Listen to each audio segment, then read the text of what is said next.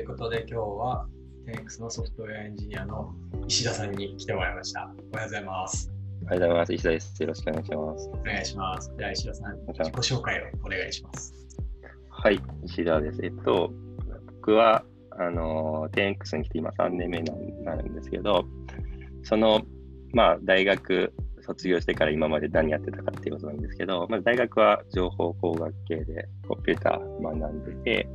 で、あの、その後に、まあ、いわゆるみんなが言ってる SIR っていうところに行きました。で、えっと、その時は、あの、僕が入った時に所属してたプロジェクトは、あの、日本の i モードのシステムを海外の、あの、電話会社、事業者さんに入れるっていう、あの、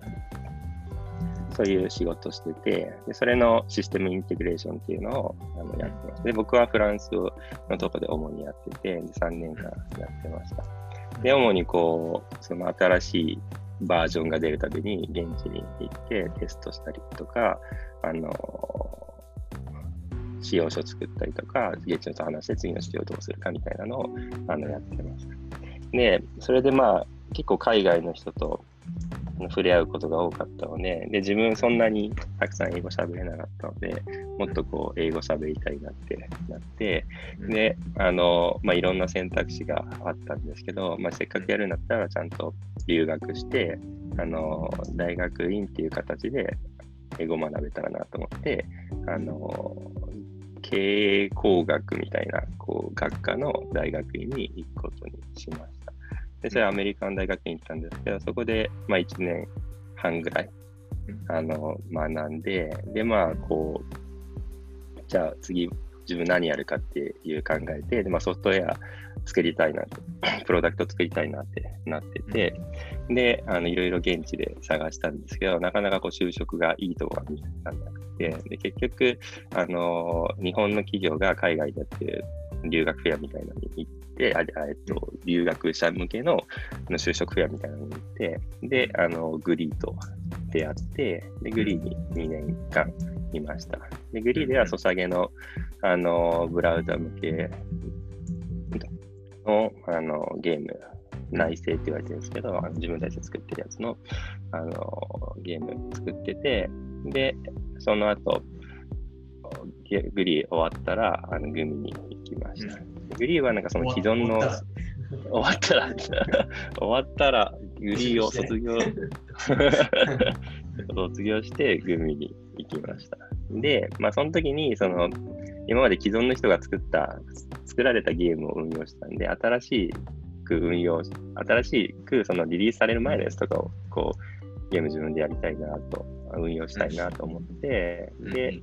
あの、そして、そのグミに、その当時、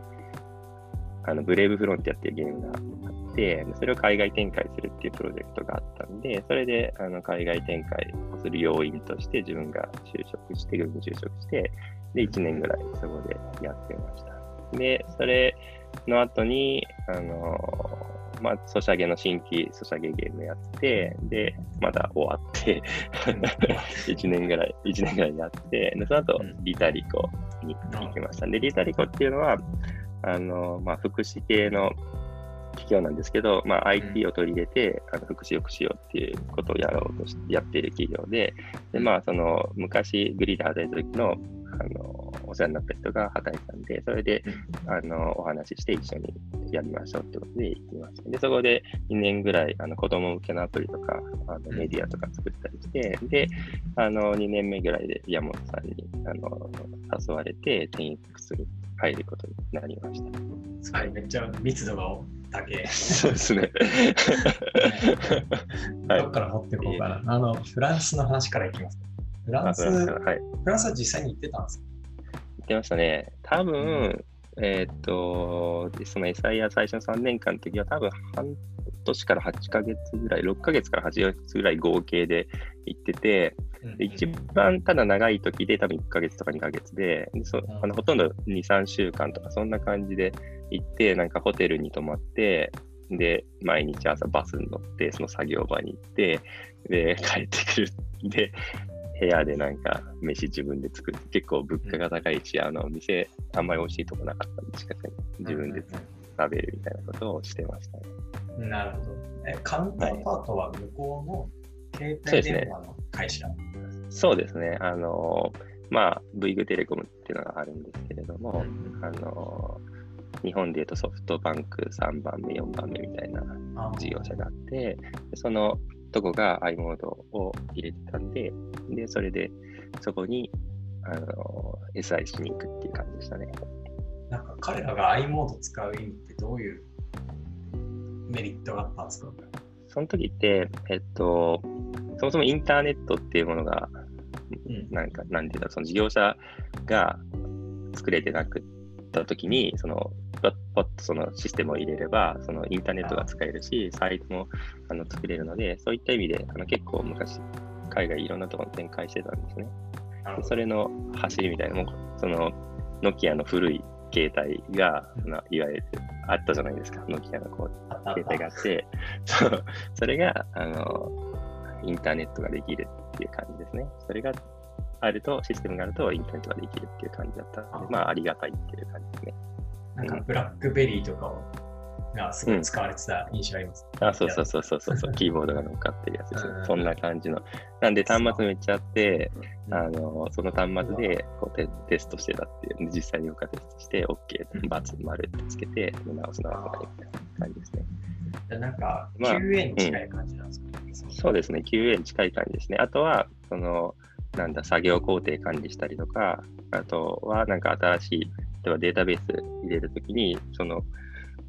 あのデータベースのバリデーションというか、ちゃんと動きそうかみたいな、どういう動きするかみたいなのをやったりとかしてましたね。結構その、なんでコードあんまり書いたりしたりとかいうよりかは、結構う、んこう、工程管理とかテストしたりとか、そんな感じのやってましたね。本当に日本でイメージされるその SIR みたいなプロジェクトマネジメントに近い。そうですね。なんか日本の会社が海外の会社に入れてたんで、まあ、あの、多分ザっていう感じじゃないかなって思います。ただ一社しか見てないんで、他の会社はちょっとわかんないですけど、まあ、あのよくウェブで言われているようなことは、実際わかるなっていう感じですね。なるほど。でうんそこからその次に留学に行くんですけど、なんで経営工学を選んだんですか？なんか、本当は MBA を行きたかったんですけど、うん。あの結構 MBA の試験が難しくて、で僕、致命的にこう、あの、記憶力がすごい、メモリーが少ないんですね。僕僕の頭の中のそのメモリーがなかなか乗らないので、あの結構、なんていうかな、単語とか、あと、覚える気が結構苦手で、なかなか点が取れなかったんで、あの、まあ、大学院の GRE ってやつなんですけど、うんあの、大学院の普通のとこは。で、MBO は、あの、GMAT ってやつなんですけど、その GRE ってやつなら、まあ、なんとか留学できるぐらいまでは点が取れたので、あの、まあ、そっちにしたって感じですね。なるほど。じゃあもう完全に余談だけど、その点で比べる見ると、山田さんとかすげえって感じなんだ。まあすごいと思いますね。あの、ちゃんとテスト取れるっていうのは留学する上する上でめちゃめちゃ大事なんで、いあやの、すごいですね。ーね多分ね、僕も石田さんと同じです。本当ですか？絶対点取れない。絶対点取れない。自信がある。なんか、その GRE はそのボキャブラリーと、まあ、大きく分けてボキャブラリー系、国語と数学みたいな。数学はめちゃめちゃ簡単なんですけど、あの国語は本当にこう難しい。見たことない単語があの4択出てきて、どれにしますかみたいなのが出てきて、なんだこれみたいな。っていう感じですね。あもう想像を接するなさい。無理だ。そうですね。まあそんな感じで、まあなんとか留学はできるぐらいの点数が取れたんで、ちょっと留学して向こうに行ってましたね。なるほど。経営工学やって。で、なんかあの、その後ソフトウェア作りたいってキーワードが多分出てきたと思うんですけど、それはうん。こうどういう背景から？なんかその留学する前に、あのちょっとインターンを実はやってて、あの大学、えっ、と、エサイヤ辞めてから1ヶ月半ぐらいあえて時間を作って、うん。えっ、と、ある会社にインターンしたんで、その頃で、ちょっと、なんだろう、iPad とか iPhone とか、すごいこう、人気が出始めてる時。で、あの iPad の iPad とか iPhone とかアプリが作れるように、あの、作るのがすごい楽しいっていう時代があって、で、その時に自分もすごい iPhone アプリ作りたくて、で、あの、1ヶ月半ぐらい、その、インターンさせてもらって、そこでアプリを作ったんですね、実際に。iPhone 向けのあの書籍アプリなんですけれども、うん。その書籍アプリ作ったときに、あ、これは楽しいなと。これはなんか自分で作って、で、パブリッシュして、ユーザーに使われて、っていうのができて、あ、これは楽しいなってなって、で、まあ、それも、その留学中に、その TA とかで iPhone アプリを作るのをあの、うん。やってたりとかして、ちょっと小金を稼いだりとか、で、あと、他の、あの、ところに、うーんと大学の施設ですけど、それで働いて、その時 iPhone じゃなくて、確かアクセスだったと思うんですけど、うんとか、あの、あ IT 系のことやってて、結構ソフトウェア作るの楽しいので、で、まあう、んそれを軸に、それができるような企業に行きたいな。じゃああれなんだ、ススタートというか、サイドプロジェクトみたいな感じだったんですね。まあそうですね。なんか、そうそうですね。なんか、初めに、まあ、そもそも、その、コードを実際に SIR の時にたくさん書いてるわけじゃなかったので、うん実際もっと書きたいと思って、で、あのそれをするためにインターンしたし、それをするためになんかいろいろやったって感じですね。で、あと、まあ、まあこうスタートアップブームみたいなのが自分の中であって、で、その頃って多分そうだった、だと思うんですけど、まあそういうのもあって、まあソフトウェアとスタートアップいいなっていう感じをずっとこう、あの留学中思いながらあのやってましたね。なるほど。向こうでもいろいろ探した、それこそあのそ有名なとかね。めっちゃ探しましたね。はいもう、あの、面接、まあまあ、いわゆる知ってる Facebook とか、あと LinkedIn とか、うんあの、いろんなとこやったんですけど、まあ、なかなか難しくて、で、あの、ミントってあるじゃないですか。あの、銀行とつなぐ、つないで家計簿管理する、マネーフォワードミトのみたいなのがあるんですけど、それとかもちょっと受けたりして結構いいとこまで行ったんですけど、まあ最終的には受かんなくて、ちょっと残念だなってなって、まあその就職する口はなくはなかったんですけども、まあちゃんと、なんていうのかな、いいプロダクト作って、あの、できるところが自分の中ではアメリカの中で得られなかったので、まあ日本に帰ってきて感じですね。まあ残念っていう感じで。その時は。まあ、残念で、まあ、グリーを残選んで。そうですね。そうですね。残念。まあ、グリーを選択したこと自体はすごい良かったかなって思ってうんうんむむしろ入れてもらえて良かったなっていう感じですね。うんグリーン入って一番良かったのはどういうことですか、なんだろう、まあ、その時、その、まあ、あの実際アプリとかはちょっと作ったりしてたけど、その規模のあるユーザーがたくさん使ってくれて、うん。あの実際にお金を生み出すサービスには関わってなかったので、あのグリーに入って初めてそのめちゃめちゃでかいあのソーシャルゲームでユーザーもたくさんいる、あといろんな問題も起きるっていう、この実際のソシャゲの運用とか、ウェブサービスの運用みたいのをができたことがすごい良かった。まあ、先輩とかにも恵まれていろいろ教えてもらったりとかもしたんで、その、あの夢見てたことがまあできるようになってよかったなっていう感じですね。確かに。うん入社したの何年ぐらいですえーとですね、2000、ちょっと待てよ、10、んちょっと待って、3、4、5、6、7、8、9年前なんで、2010とか9なんじゃないかな。多分そんな感じですね。イケイケのグリーンじゃないですか？そうですね、イケイケ、イケイケ、イケイケ A ぐらいの時ですね。イケイケでちょっと下がってくるみたいな。そうですね、コーナーを曲がって、あれまだ続くのみたいな、あどんどんちょっと、うん下がっていく時かもしれないですね。はい。なるほど。なんか、うんその、規模があってお金を稼ぐウェブサービスってほとんどないから、うん、それ経験ってめちゃくちゃ貴重ですよね。そうですね。そその時は、まあ、一、まあ、ある意味一一番だった時もありますし、その、その、なんていうのかな、他のゲームとかも合わせて、多分売り上げ一番だったこともあるので、あの全体の中で。やっぱそれだけ、あの、稼げて、稼ぐってことはユーザーがいるってことなんで、あの、そういうのに携われたっていうのはめちゃめちゃ感謝してますね。なんか石田さんからちらっとね、見せてもらった、あの、ソシャゲの心得みたいな、PDF だっけ？なんかう、ん社内記事、うん。うちょっとん。だけ見せてもらったじゃないですか。うん。あれとかもすごいですよね。そうですね。なんかこう考え方っていうか、まあ、伝え、伝える、その自分がかじったことの伝えですけども、まあ、やっぱこう、なんて言うんだろう。すちゃんと論理しっかりしないと、実際にこうお客さんに使ってもらえないし、で、お客さんの動作を見て、いろいろ行動をこっちも変えて、あの対処してたり、あの良くなるようにしてたりとかしてたんで、まあ、その蓄積はやっぱちゃんとしてる、あのーところはちゃんとププロダクトを考えてやってるっていう感じですね。はい。ちゃんとするっていうことですね。そうですね、ちゃんとする。そうそうそうそう。本当にちょっとしたことで変わったりとか、あと、うんまあ、あの、よ本当によく問題が起きるんですね。そのバグとかもあるし、あの、なので、まあ、ちゃんとしないと、ちゃんとできないっていう、ちょっと抽象的ですが、まあ、ちゃんとししようって感じですね。はい。これ聞いてる人はマジで意味わかんないってなってるかもしれない。そうですね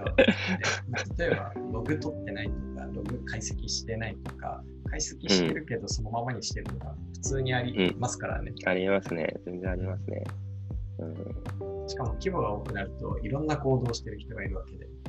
そうですね。ね、それを緻密に見ていくっていうこと自体がやっぱ大変になるから、それをちゃんとやるって、それ自体が難易度高いですからね。そうですね。あと、まあ、その人がやっぱ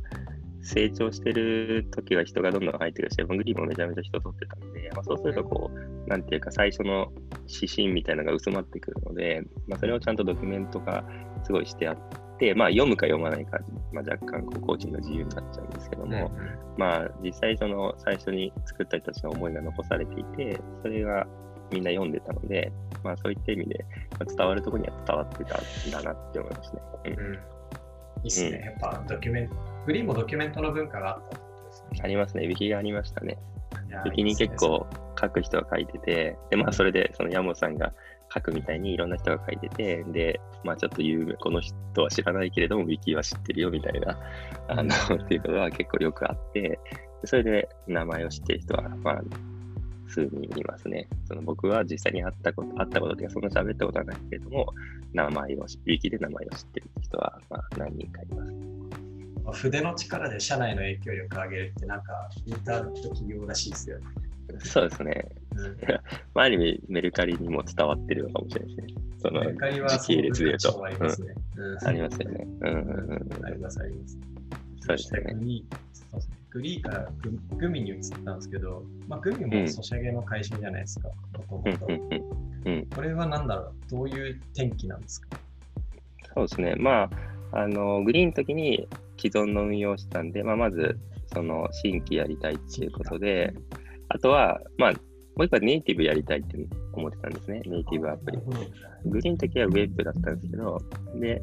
まあ、ネイティブやりたいってなってて、まあ別にやめる必要はなかったかもしれないですけど、まあ、あの、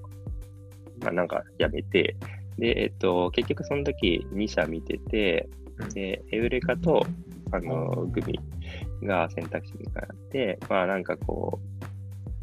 そのグミの国国西さんとかと喋って、まあ勢いがあって、うんあの、面白そうなんで、実際その何やるかみたいのが、グミに入る前に、これやったらどうみたいのが教えてもらって、でそれがそのフランスにレフロを出すっていう、うんたんですけど、フランスとかヨーロッパか。うんで、それが結構楽しそうだったから、それにしようかなっていう感じで決めました。確かに、あの、あれですもん。自分の体験とも重なりますもんね。過去そうですね、そうですね。そうそうそう。に。フランスと。で、そう。で、まあ、1年プロジェクトやってて、まあ、半分か半分以上は、そのフランスに実際に座って、あの、現地の人と、そのソシャゲ運営をするっていうやつをやってました。そういう時って現地でなんか、現地の会社と一緒に JV 立てたりするんですか？なんか、実際に子会社持ってましたね。そのフランスのに、あの、グミの子会社があって、で、社長も立ててて、で、えっ、と、メンバー集めて、まあ、オフィスも借りてて、そこで、何十人ぐらい、なんか、20人ぐらいいたんじゃないかな、多分。でそれぐらいで、あのまあ、1個新しいアプリ作ってたりとか、かあとブレフの運営をしてたりとかして、まあ、そこで稼ぎましょうっていう感じで頑張ってましたね。うん。20人は現地の人、それとも日本から送られた人？いや、もうね、現地の人全然いい。あ、そうなんだ。そうですね社。長僕、社長もそうですね。おーすごいね、それ。そう。フランス人。なんか、そうなんですよ。現地の人を立ててるんですね、大体。うんうんなんかそう。で、こう、国光さんがこう会議とかをして、会議っていうか、まあ、一本時とかして、で、その後会議とかしてやってるんで、まあ、なんていうか、その日本人を立てないっていう、現地の人で最適な人、最適かどうかちょっとあれですけども、まあ、少なくとも現地の人をで立ててやってるっていうのは、すごいな、すごいことだなって思いますね。うん。なるほどね。なんかその、あの僕、商社に行ったじゃないですか。うん。で、商社も絶対に現地の会社は現地の人で採用しろって言うんですよ。うんうんでもそうしない会社もあって、やっぱそういう会社は失敗するんで、なんとなく分かってるんでしょうね。だから、国見さんはそれができるってすごいなって。そうですね。まあ、成功確率はきっと現地の人が、まあ、現地の人なら現地なりに結構苦労があったりとか、マネジメントしに辛いっていうのはあると思うんですけど、やっぱその、現地の人はそこに、まあ、20年、30年住んでるわけで、あの、やっぱいろんなことが分かってるので、やっぱポットでで、こう日本からパッと行って、あの、やるっていうのはなかなか難しいかなって思いますね。うん、なるほど。ですね。で、多分この時ですよね、僕が石田さんと会ったのって。そうですね。その、もうちょっと後かな、でも、まあ、あの、オフィシャル上は後なんで、えっと、あの、まあ多分、グミ終わるか終わ終わんない、終わるぐらいかな、多分、その時に、あの、山本さんと会って、会いましたね。そうですね。うん。で、スマビ手伝ってもらったと。そうですね。スマービー手伝ってもらって、そこで初めて山本さんに会いました。あれはなんでスマービーを手伝ったのかちょっと覚えてないけど、なんだっけな。なんか、あれですよ。あ、うんモンスター、なんだっけあの、モンラボですかね。モンラボだ。はいモンそうだラボの方が仲介に立って、そうだ、思い出し石た。うん田さんが紹介されてきて、うんうんうん会ったらハイスペックで、ああ、うんだから僕らは開発力全然ない会社だったから、すごい人が来たみたいな感じになってで、そこで協調フィルタリングの仕組みとかを一緒にうん、作ったみたいなのを覚えてます。そうだ、そうだ、それだ。そうですね、その、最初なんか、まあ、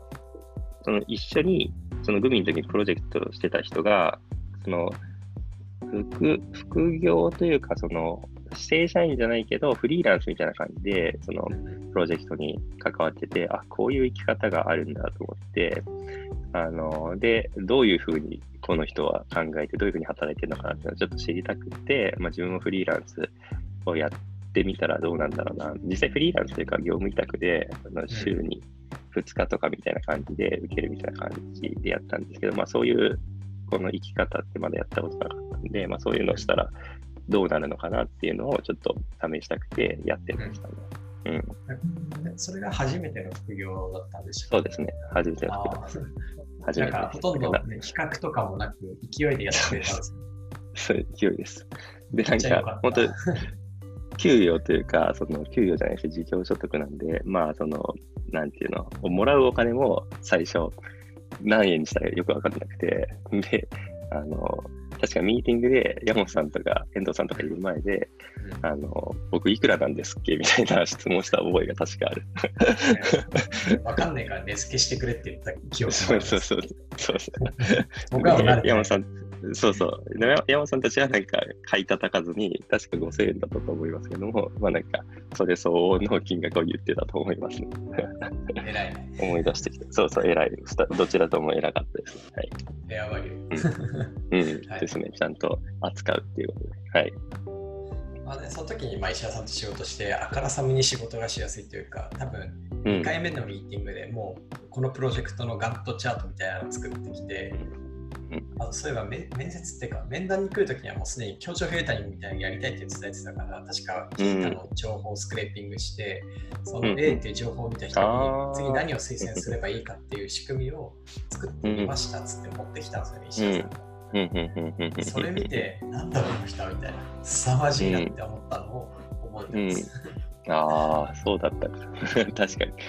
なんか、そうですね。ままず、その、やる前にもう準備していくっていうのは、その、初めてだし、初めてだしっていうか、その、まあ、なんか、やるからには、こう、バリュー出さないといけないし、やっぱそのバリューを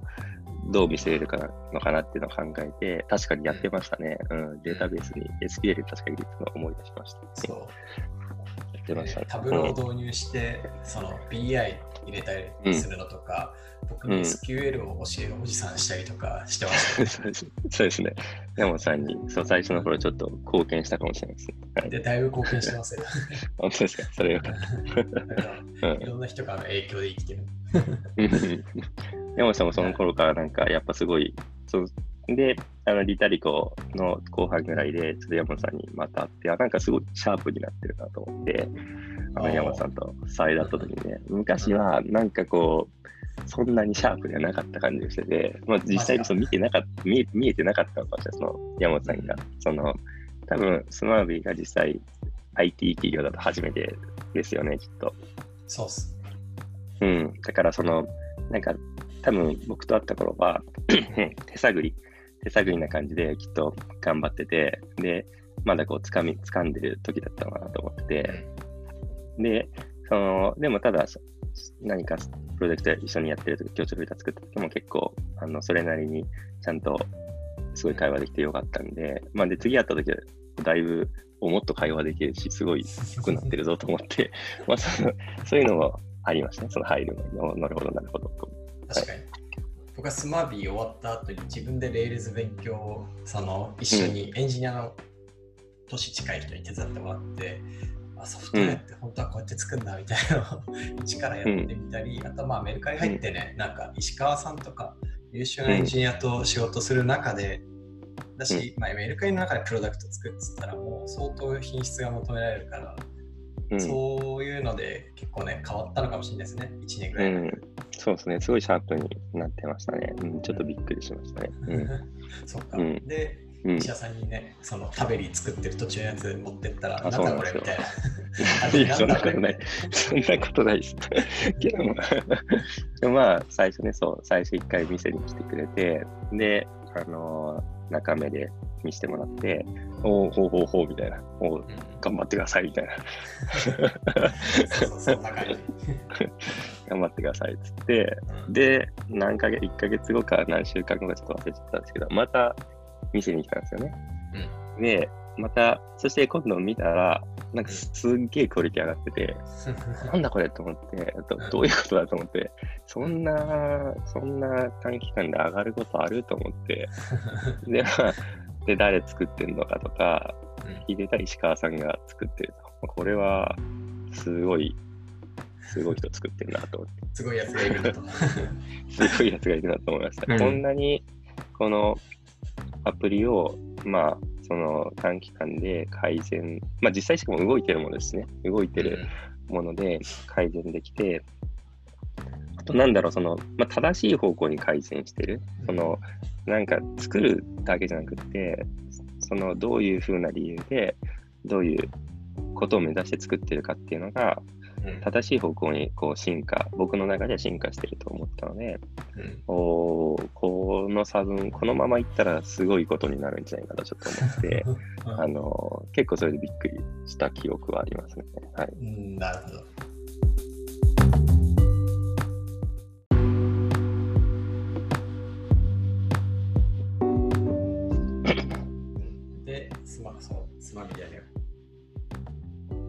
業務委託で入ってもらいましたよね。スマビあ、最初あの、テンクスですね。はい。業務委託じゃねえわ、ね給料いらねえって言われたんだわ。ま あちょっとイリーガル、イオフィシャルにどうなるかわかんないですが、まあ実際はそうですね、その、あの、給料。まあなんか、お金はとりあえず生きていけるし、うんまあそこそこあったので別にいいかなと思って、まずこう、まずなんていうか、一緒にとりあえず作ってみたいと。その時入りたいと思ってたかどうかはちょっと忘れちゃいましたけど、まあ多分入りたいと思ってたんですよ、やってるってことは。なので、あの、まず一緒にちょっとやってみたいなってなって、なんで、まあその時、その、僕が3人目なんで採用プロセスとか多分ない状態なんで、とりあえずまずやろうと。まあ今だとワンデーとかになってますけど、その時は30 days みたいな、な何日かちょっとよくわかんないですけど、ものすごい長くいあのやってましたね。で、もうとりあえず一緒にやりやりたかった僕もね。なんで、業務委託、うん、業務委託、まあやってましたね。はい。確かに。それで今、影も形もないソーシャルネットワークスの企業、機能をね、作ってもらいました、そうですね。そうですね。あの、自分がとかお客さんが作った、ユーザーが作った料理を投稿できると。あの、今日この献立作りましたよっていう、まあ、伝説のユーザーが1人か2人いたと思いますけど。懐かしい。僕も毎日あげたりとかして、やってましたけど、うん、そうそうそう、作ってくれ作って、石川さんが作った料理が見えたりとかして、はい、石川さんこんなん作やってたな。なんかあれってやつがありますね。うん、まあ大失敗というか、あれですね。うん、我々の特徴として結構作ったものことごとく壊してますよね。そうですね。まあその走りだったかもしれないですね。その走りですね、間違いなく。作ったですね。まあ、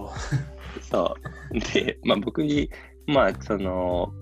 壊されるって、まあ、エンジニアにとってはちょっと衝撃ではあると思うんですけど、まあ、なんかその時に、あの、作るで壊すっていうのは、まあ、なんていうか、壊すのが正解の時もあるっていうか、あの壊さないでやってるとそのまま運用してると、やっぱ運用コストもかかるので、やっぱ正解を、あの見つけ続けるために壊すっていう選択肢をして、まあ、それをすっとできたので、なんかその時に自分の、まあ、スイッチがより変わったっていうか、あこういうふうな壊す、作って壊すっていうのは、あのまあ、ちょっとショックであるんですけども、まあ、市川さんも実は結構すんなり受け入れてることで作って壊すみたいな。なんで、その本質に向かって、あの作り壊し続ける。壊し、壊したいがために作ってるわけじゃないんですけど、あのそうそう、検証し終わって、あの、用をなしたものは、やっぱ壊していかないと、保守コストが上がって、僕たちが新しいものを作れなくなるので、まあ、そういった意味で、あの、壊すっていうのは結構、あ、むしろ大事なんだなっていうのが、覚えましたね。で、あと、その、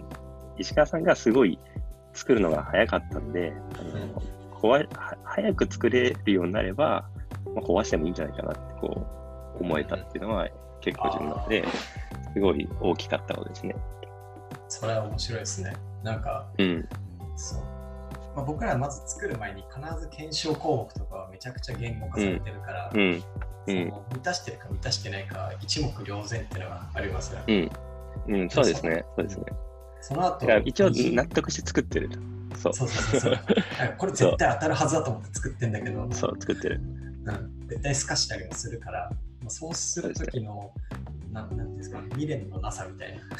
うん。僕は未練のなさからカスッと削る、その検証に意味が、検証して結果こうだったから削る、うん、そういう意思決定するけど、う。ん、石川さんはなんか、もっと視点が別で、その、開発にとって長期的にマイナスだからとか、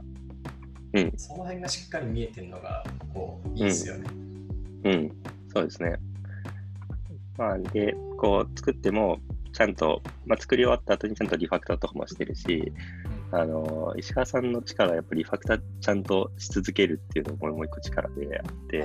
まあ、そうですね、そういうのも見て、あ、まあ、あの、すごいいいチームだなっていう感じ。さんも影響を受けた部分ってあるんですね。かなり受けてますね。すごい受けてますね。うん、受けてる受けてる。そういうのって日々実感しないですけどね。うん、あ、ですか？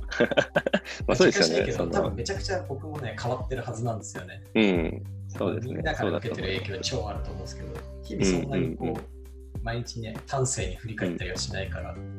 ん。忘れちゃうというか。いや、すごい受けてますね。うん、ああ、いいっすね。じゃちょっともうぶっ飛んで、10X のいいところはどういうところですか ?10X のいいところは、あの、まあもう、ちゃんとやってるってことですね、ちゃんとやってる。うん、すごいちゃんとやってる。そう。山本さんが本質を叩き、あの、本質、本質で、で、あと、すごい。そう。で、えーと、それをちゃんとドキュメントであの見える形で、見えて残る形で残してる。で、えっ、ー、と、その仕様とかいろいろ考えた後に、まあなんか、その言っただけだとやっぱ忘れちゃうじゃないですか。なんでその僕僕とかも作るときにその何回も読み返して、あのこの一周の本質は何かっていうのを、あの確認しながらやってるんで、それをちゃんと検証して意味があるものを、うん、自分の心で納得しながら作れてるっていうのはすごいいいなって思いますね。そう、そこがすごくいいところで。あとみんなエンジニアも、あのビズの人も、あの、まあ、ちゃんとやってるっていうことで、あの、一緒にやってて気持ちがいいチームなんで、あの、すごいやりやすいチームですね。うん。めっちゃいい話じゃないですか。そうですね。まあ、ちゃんとしてるっていうの、ちゃんとするのめっちゃ難しいんで、うんあの、ちゃんとしてるっていうのがすごい嬉しい。なるほどね。それはキープできるといいな、ずっと。そうですね。キムシ、まあ僕たちとか全員がそう思ってやる必要があると思いますけども、あの、そのドキュメント文化とか、あの、いろんな文化ありますけども、それを、あの、まあみんな体現してやる必要があるかなって思いました。うん。確かに。なんかある種、その TX3 つバリューやとしたら、あの逆算みたいなのは多分僕の領域がすごいでかいと思うんですよ。うーん。なんですかね、僕がそのめちゃくちゃいいんだけど、あまりうん多くの人には役に立たないものとかを作りたいって言ってたら、うん。多分大したことはできないと思うんですよ。うーん。結構逆算が必要なのって自分だと思ってて、うん。うん。それはやっぱ僕が一番体現すべきなんですけど、それ以外の2つってやっぱり結構みんなによる部分が大きいというか、うん。そのドキュメントを残すのは大事だから、まあみんな残すっていうのも大事だし、読みに行くっていうのも大事だし、読んだ上で解釈して自分の実務どうすべきかを自律的に考えるとかってこう社員じゃないですか。そうですね。それが回ってるのは自分の何かの成果とかっていうよりは、こうみんなの本当におかげだなと思ってそうですね。まあ、エンジンに関しては石川さん筆頭に、こう、いろんな人が、こう、どんどん脈々と、で、他の人の行動を見て、自分も直していくみたいな、そういうこううん。フィードバックみたいなのが、あの、かかり続けてると思うし、あの、まあ、自分自身も、そうやってちゃんとする必要があるなって思いながら、こう、やってますね。確かに。いや、うあの、すごいいい締めになったんで、僕の締めとします。